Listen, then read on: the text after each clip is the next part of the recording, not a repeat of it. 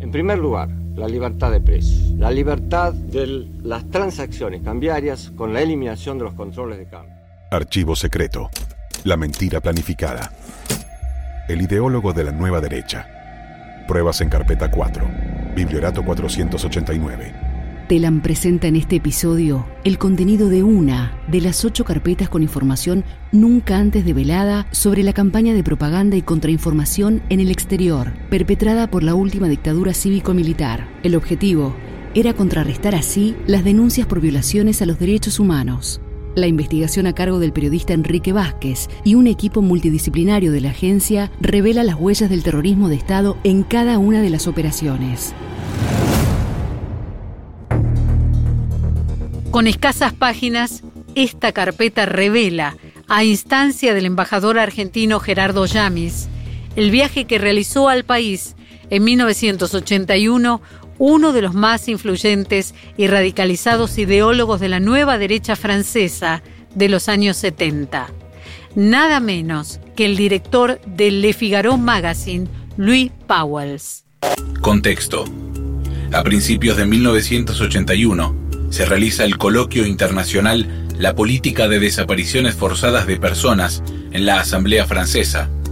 El caso argentino fue uno de los más destacados del evento, el cual contó con la presencia de 500 juristas de diferentes países.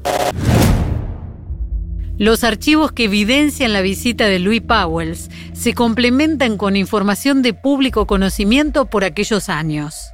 El director de la revista francesa había adquirido una importante fama como escritor cuando en 1960 publicó junto a Jacques Bergier El retorno de los brujos, una combinación de misticismo y nigromancia con fenómenos paranormales y alquimia medieval. El libro fue un éxito. Se vendieron más de 2 millones de ejemplares. Sin embargo, los registros parecen indicar que el interés del gobierno de facto por Powells no estaba sujeto a sus creencias paranormales, sino a su actuación política. Cable Secreto 192 confirma del embajador Yamis. Durante entrevista mantenida hoy con el director del Figaro Magazine, Louis Powells, este manifestó que en el mes de marzo viajaría a Chile invitado por el general Pinochet. Suscripto el expreso que consideraba interesante que en misma oportunidad visitase nuestro país. A mediados de los 70, Enrique Vázquez, periodista. Y ya identificado con el grupo ultraderechista GRES, que en francés quiere decir Agrupamiento de Investigación y Estudios por la Civilización Europea, Powells tuvo a su cargo la edición dominical de Le Figaro.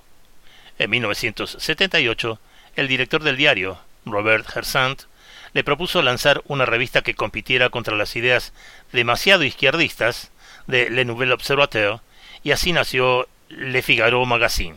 Lo primero que hizo Powells al frente del semanario dominical fue ofrecerle la jefatura de redacción a Alain de Benoit, el filósofo de la Nouvelle Droite y líder indiscutido de Grèce. Pero de Benoit estaba en ese momento enfocado en la escritura de un libro y declinó la invitación.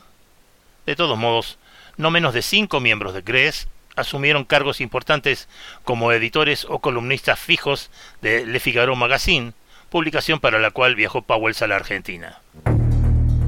A partir de la documentación cursada por el embajador Yamis en relación al viaje de Powells, se logra trazar un paralelismo entre la labor intelectual del diplomático, la adhesión al ideario de Gress y el usufructo de la función pública en provecho personal.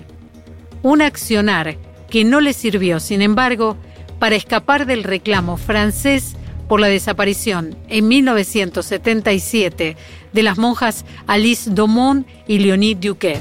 Cuando tuvo que entregar sus cartas credenciales ante el presidente socialista François Mitterrand el 2 de octubre de ese año, Jamis pasó un previsible momento de bochorno. La esposa de Mitterrand, Danielle, era una destacada defensora de los derechos humanos y por lo tanto habitual denunciante de las desapariciones de personas en el cono sur de América Latina.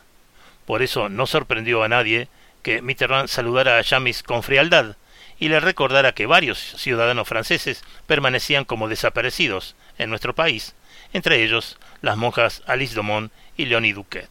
Jamis compensó el mal rato dedicándose a la escritura de ensayos sobre política internacional. Cuando llegó como embajador a París, tenía dos libros publicados, las relaciones internacionales y la nueva guerra, y Guerra y terrorismo en los asuntos internacionales, escrito en inglés en colaboración con el general norteamericano Vernon Walters. No cabe ni la menor duda de que obtuvo beneficios personales de la relación con Powells para la realización de su tercera obra, Mil días en París, donde los razonamientos de Gress son predominantes. Periodista y funcionario continuaron sus respectivas carreras. Si bien Yamis tuvo un breve paso por el periodismo, continuó en la diplomacia argentina como asesor del presidente Carlos Menem en materia de asuntos internacionales. Y en 1998 consigue ser nombrado por el Senado como embajador político.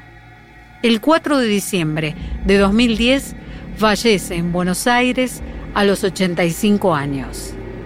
Powells, por su parte, no se alejó de la labor periodística hasta su muerte, el 28 de enero de 1997.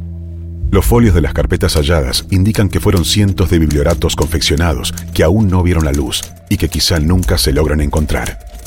Pero existieron como dan testimonio los documentos que presentamos en este podcast. Archivo secreto. La mentira planificada. Telam Digital